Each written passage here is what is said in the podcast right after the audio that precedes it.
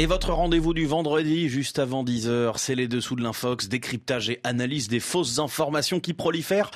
Bonjour Grégory Genevrier. Bonjour Julien, bonjour à tous. Cette semaine, vous revenez avec nous sur les découvertes macabres à Izium, ville récemment reprise à l'occupant russe par l'armée ukrainienne. Dans l'est du pays, près de 500 tombes y ont été découvertes dans un cimetière improvisé, laissant craindre un nouveau crime de guerre commis par les Russes. L'enquête se poursuit pour faire la lumière sur ce qu'il s'est passé. La désinformation russe, elle, est déjà bien en place, Grégory. Face aux preuves d'exaction qui s'accumulent, la Russie répond à coup d'infox. Le Kremlin rejette toute responsabilité dans les scènes d'horreur découvertes à Izium et parle de mensonges. Sur les réseaux sociaux, les contre-vérités circulent activement. De nombreux internautes affirment notamment que les cadavres des militaires et des civils ukrainiens exhumés ont été enterrés avant même l'arrivée des soldats russes à Izium. Ils accusent ainsi les Ukrainiens de crimes sur leur propre peuple. Sur quoi se base-t-il pour avancer cette fausse information? Il s'appuie sur une photo montrant plusieurs croix de bois plantées euh, au-dessus des tombes et sur lesquelles sont inscrites les dates de décès des personnes enterrées. Il apparaît alors une date, celle du 9 mars 2022.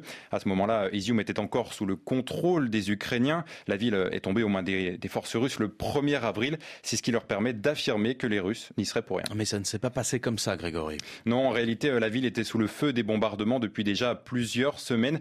Le 8 mars, par exemple, l'hôpital d'Izium est éventré par un missile russe. Ces frappes ont fait plusieurs dizaines de morts, dont certains qui n'ont pas pu être enterrés avant l'arrivée des Russes. C'est ce que confirment les habitants sur place et le témoignage du croque-mort d'Izium chargé par les occupants d'enterrer les corps. Et les suspicions de crimes de guerre ne s'arrêtent pas là d'ailleurs. Non seulement des civils ont été pris pour cible, mais il y a aussi ces 17 corps de soldats ukrainiens retrouvés dans une fosse commune proche des 445 tombes. Certains portent des marques de torture et ont été visiblement exécutés. C'est ce que rapporte notre correspondant sur place, Stéphane Siohan. Des rescapés d'Izium témoignent également de sévices endurés par les civils durant les six mois d'occupation russe. Et cela n'empêche pas certains de, de parler toujours d'une mise en scène. Oui, de nombreux médias russes euh, pro-russes parlent d'un scénario à la Boutcha. Ce sont les mots du porte-parole du Kremlin, Dmitri Peskov. Entendez là une nouvelle mise en scène ukrainienne alors que les crimes de Boutcha euh, sont bien réels, on le sait.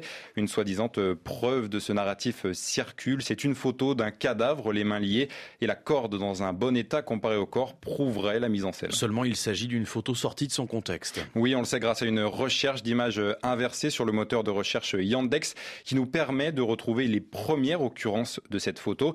En réalité, c'est bien un cadavre, mais découvert début mai dans la région de Kiev. Malheureusement, il existe bel et bien d'autres photos prises à Izium montrant des cadavres les mains liées. Grégory Genevrier pour les dessous de l'Infox.